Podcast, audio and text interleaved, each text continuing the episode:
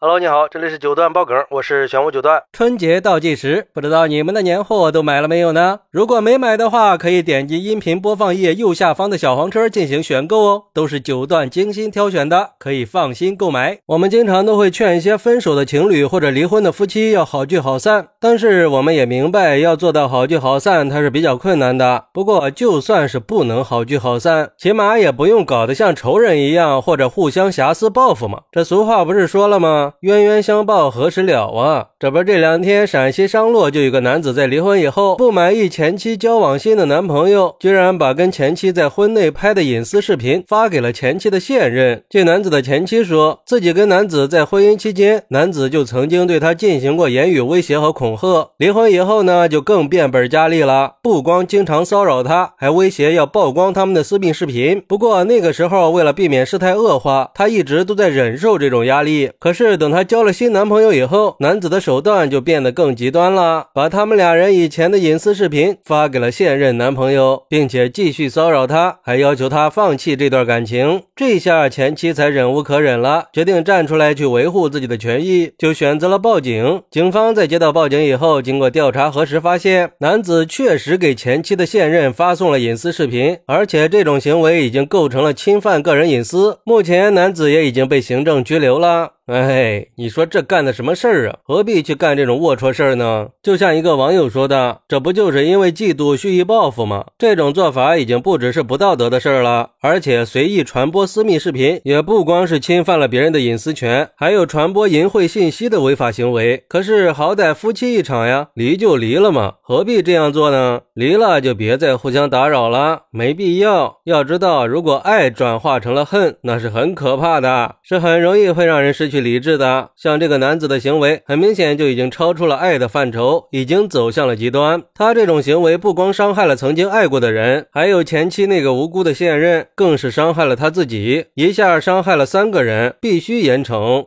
还有网友表示，从伦理的角度来说，这种男人是最让人恶心的。那个人隐私是每个人最基本的权利，是不允许肆意践踏的。而这个男子的行为，就是对前妻和现任男朋友的极度不尊重，严重侵犯了他们的个人尊严，也背离了社会最基本的公序良俗。所以，这种行为不只是违反了法律法规，也应该受到道德的谴责。不过，也有网友认为，虽然说男子的行为确实违法了，也应该受到惩罚，但是。我们也应该关注这种事情背后的深层次原因，比如说这个男子为什么会采取这么极端的方式来报复前妻呢？除了他个人的心理问题以外，是不是还有什么外界因素呢？或者是存在什么纠纷呀这些方面的影响？所以，我们应该借这个事儿加强社会教育和心理教育，防止类似的事件再发生，这才是我们应该做的。哎，这话说的是没错的，这个事儿确实是给我们敲响了警钟，提醒我们在遇到情感问题的时候，应该保持冷静和理智，不能让。让情绪左右了我们的行为，更不能用伤害别人的方式来解决问题。毕竟这种行为不只是伤害了别人，也会让自己陷入不可挽回的困境。所以，我们应该从这个事儿上吸取教训，学会用沟通的方式去和平解决问题，学会宽容和理解，也应该学会尊重别人的感受和权益。就算是离婚了、分手了，那也应该彼此尊重。只有这样，才能各自获得各自的幸福嘛。毕竟，爱情和婚姻它本来应该是人生中最美好的事儿，我们不应应。该让它成为悲剧。当然，在我们的合法权益受到侵害的时候，也应该学会保护自己的权益，就像男子的前妻一样，勇敢的站出来去捍卫自己的权益。另外，这个事儿也是在提醒我们，平时也一定要重视个人隐私的保护。毕竟，爱情它也是一种最复杂的情感，它可以让我们感受到甜蜜，也可以让我们陷入痛苦。当爱情转化成仇恨的时候，确实很容易让人做出一些不理智的事儿。所以，个人隐私的保护是尤为重要的。好，那你怎么看待男子因为不满意前妻交新男朋友，把俩人的隐私视频发给前妻现任的呢？快来评论区分享一下吧！我在评论区等你。喜欢我的朋友可以点个订阅，加个关注，送个月票，也欢迎订阅收听我的新专辑《庆生新九段传奇》。我们下期再见，拜拜。